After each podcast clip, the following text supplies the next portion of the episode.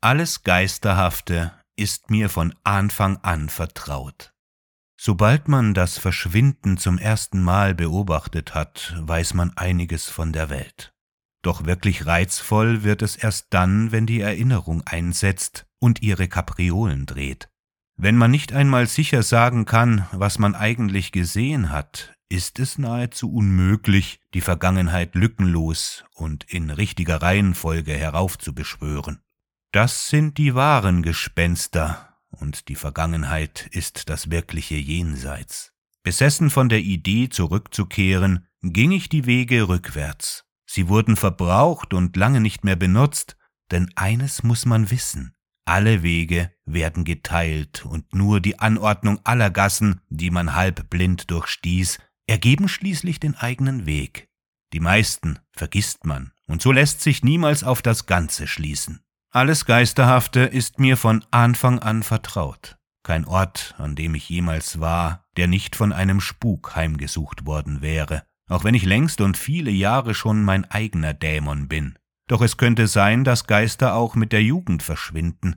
Sie verschwinden vor allem dann, wenn man sie nicht mehr sucht, weil man ein Teil von ihnen geworden ist. Dadurch kehrt eine äußerliche Ruhe ein. Im Gefüge herumkratzen, es ist wie einen Körper betrachten.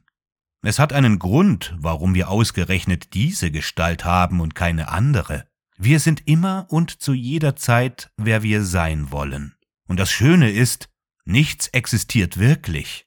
Alles wird nur von Gedanken aufrechterhalten, von unseren Beschreibungen und Erzählungen. Die aber wirken, weben also Welt. Es ist schon wahr. Ich wusste nie, wer ich war, vor allem deshalb nicht, weil jemand zu sein abhängt von einer Illusion, die man in anderen implementieren kann. Wir lernen also jemand zu sein, indem wir jemand für andere sind. Doch das haben wir nicht in der Hand. Irgendwann konnte ich mir unter all den Modellen, die es von mir gab, das aussuchen, zu dem es mich am meisten hinzog. Mein eigenes Modell war dabei ebenso falsch wie das all jener, die sich große Mühe mit einem Abbild von mir gaben. Wir scheiterten alle. Als ich noch zur Schule ging, wunderte ich mich bereits über die Welt, die daraus bestand, die Frage nach dem Alter zu beantworten. Wusste man das, war das Sternzeichen dran. Natürlich wäre es unsinnig anzunehmen, man bekäme als Dreijähriger die Frage nach dem Jenseits gestellt. Kannst du dich daran erinnern, wie es war, bevor du geboren wurdest? Die Antwort wäre ohnehin Nein gewesen, denke ich mir jetzt. Aber was wäre gewesen, wenn man sie mir damals gestellt hätte?